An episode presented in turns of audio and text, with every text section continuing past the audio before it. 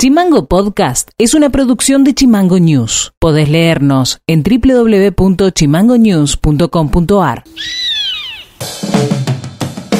Hola, ¿cómo están? Este es el resumen informativo de este jueves 29 de julio y estas son las tres más de Tierra del Fuego.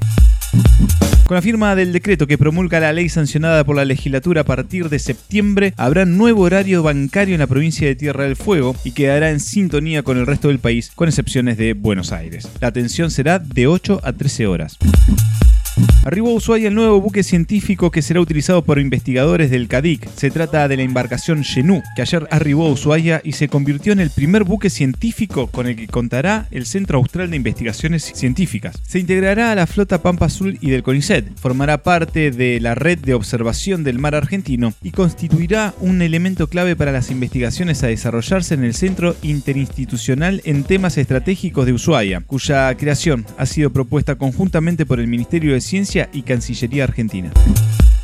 La presidente del IPVIH, Leticia Hernández, aseguró que está en marcha la construcción de 600 viviendas para dar respuesta a la demanda general del Estado inscripto en la provincia. A partir de agosto se abrirán nuevamente las inscripciones y en forma paralela se lanzó un plan de regularización para los adjudicatarios que no cumplan con el compromiso contractual de contratar un seguro contra incendios. Se intentará agilizar los trámites con una modernización de la página web que va a incluir un botón para actualizar legajos y para inscripciones. Noti Audio. La provincia abrió este jueves la negociación de paritaria salarial del segundo semestre del año en el ámbito de la administración pública. El primer turno fue para los gremios del escalafón húmedo. La dirigente del sindicato de ATSA, Claudia Echepere, aseguró que esperan que el gobierno ponga en la mesa una oferta de recomposición salarial. Si bien hemos pedido la reapertura de paritaria en reiteradas veces porque el tiempo de vencimiento teníamos en julio, así que bueno, hoy estamos a la expectativa y bueno, esperemos que salgamos con una propuesta favorable para todo lo que es el trabajador de la salud, dado que bueno, esta pandemia que ha pasado, lo que está pasando en la ciudad de Ushuaia con el incendio de, lo que fue el hospital, los compañeros no se han puesto todo lo que es el hospital al hombro, se han ido a trabajar a diferentes lugares de la ciudad de Ushuaia con muchos sacrificio, con muchas cosas faltantes que no están dentro de su casa y bueno, esto genera, al no tener eh, nuestro hospital en Ushuaia para poder trabajar, estamos, los compañeros están un poco distorsionados, un poco, como quien diría, no es la casa y faltantes de situaciones y de insumo y de cuestiones que no es lo mismo que estar dentro del hospital, obviamente, ¿no? Mira, nosotros como organizaciones tenemos las propuestas para presentar, pero bueno, es como siempre, la primera reunión uno va a escuchar a ver qué ofrece el Ejecutivo y con qué planteamiento viene, pero sí nosotros buscamos siempre la recomposición salarial del, compañero, porque todavía no podemos hablar de un aumento porque recién estamos recomponiendo nuestro salario. Noti Audio.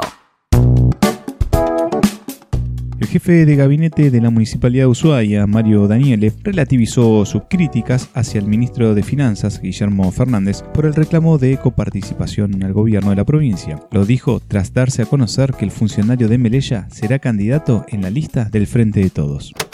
Pero bueno, acá hay un objetivo superior. Si yo me quedo con mi opinión personal o un cruce con otro dirigente o funcionario del gobierno digamos, en la tensión que significa gobernar todos los días y pierdo el objetivo mayor, que es que, a la, que al país le vaya bien, que al presidente le vaya bien y me tengo que ir de la política hasta el de mi vida. O sea, hablé, hablé de cuestiones de relaciones económicas o de distintas interpretaciones de los plazos que tiene el gobierno para enviar la coparticipación al municipio. Y eso se seguiría discutiendo y espero que que el número, la diferencia que hay se vaya siendo cada vez más chica. Pero, a ver, yo no puedo, en, política tenemos que aprender a tener, no, no tenemos que tener rencor y memoria corta, porque si no, no podemos vivir. Aparte, si, si, nuestra, si, si nuestras cuestiones personales las ponemos por encima del interés de la comunidad, estamos fritos. Y a mí me ha tocado más de mil veces estar enfrentado con alguien y después compartir el mismo espacio. Sí, claro. Y eso no, no, no es ni bueno ni malo, es la vida es así, la política es así.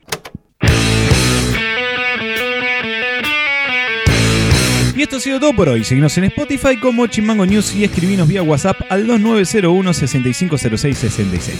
dejamos con un tema de Audio Slave y nos reencontramos mañana. Chao. Chimango Podcast. Conducción. Federico García. Diseño y redes sociales. Micaela Orué. Seguinos en Twitter. Seguinos en Facebook como Chimango News. En Instagram como Chimango News OK.